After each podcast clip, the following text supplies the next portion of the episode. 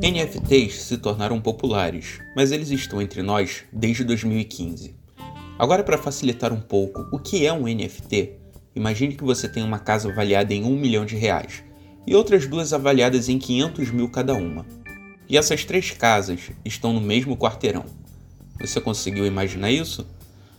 Por mais que os valores das duas casas sejam igual ao da primeira, elas são diferentes e únicas, da parte interna e externa. Essa é a principal característica de um NFT, ou token não fungível. Sua unicidade, por mais que possam ser geradas edições, seus códigos de referência são únicos, como por exemplo, um print de alguma obra serializada. Sejam bem-vindos ao podcast Formos. Eu sou Gustavo Martins, idealizador e curador da Galeria Binária. Este é o nosso 14 episódio e vamos conhecer um pouco mais sobre NFT e sua influência no mercado da arte. Antes de entrar no assunto NFT, precisamos conhecer o básico sobre criptomoedas. Acho que nesse ponto você já deve ter visto bastante coisa sobre Bitcoin. Mas além dele, existem outras conhecidas como altcoins, alt de alternativa, como Ethereum e Tesos. O Bitcoin abriu um novo campo tecnológico nos quesitos segurança e anonimato. Para sua existência foi necessária a criação de uma blockchain. De forma básica, a blockchain é como uma corrente, onde cada negociação se torna um novo elo imutável no qual pode ser apenas acrescentado. De forma abstrata, podemos comparar com o imenso livro caixa. Dentro da blockchain, existe uma vertente chamada Smart Contracts, incorporada de forma mais recente por volta de 2015 com a rede Ethereum, e posteriormente em outras altcoins como a Tezos e a Ripple. Um NFT é um elo na blockchain, que utiliza da abundância tecnológica dos smart contracts para a autenticação das obras criadas. NFT, ou token não fungível, ganhou os holofotes por conta da obra do artista Beeple, arrematada por 69 milhões de dólares, abalando o mercado por ser considerado o arquivo digital mais caro do mundo. Qualquer pessoa pode fazer uma cópia do arquivo, já que estão disponíveis na internet, mas a grande jogada está nos smart contracts, que faz a autenticação de quantas cópias podem ser distribuídas e quem são os verdadeiros detensores de determinado arquivo.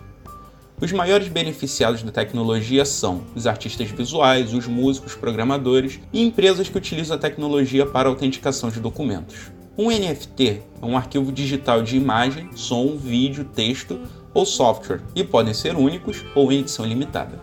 Os smart contracts são referentes à especificação do protocolo ERC20, criado na rede Ethereum e adotada por outras altcoins. Atualmente, essa é a moeda mais utilizada em fluxo de mercado e adotada pela maioria das plataformas de publicação de NFT.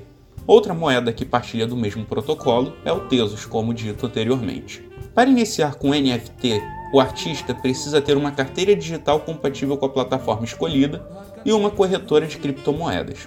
Existem muitas plataformas disponíveis, como marketplaces de arte, e são classificadas em três categorias. A primeira é a curadoria, onde são plataformas em que seu cadastro é analisado por um corpo curatorial interno da plataforma, através de convites. Após um grupo seleto de pessoas ingressarem nessa plataforma e realizarem a primeira venda, ela disponibiliza um convite para chamar mais artistas. E a plataforma livre. Qualquer pessoa pode entrar para iniciar a venda, e a plataforma sempre retira uma pequena comissão.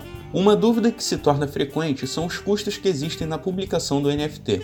Dependendo da plataforma e da criptomoeda, podem variar de 15 centavos até 50 dólares, o que é chamada de gás. O gás é uma taxa de rede que pode ser comparada a uma taxa de escrituração no cartório para inserir sua obra dentro da blockchain. A publicação da obra é dividida em três partes. A primeira parte é a realização do seu cadastro na plataforma. Depois de realizado, Normalmente ele vai pedir para você vincular sua carteira digital antes de publicar seu primeiro NFT.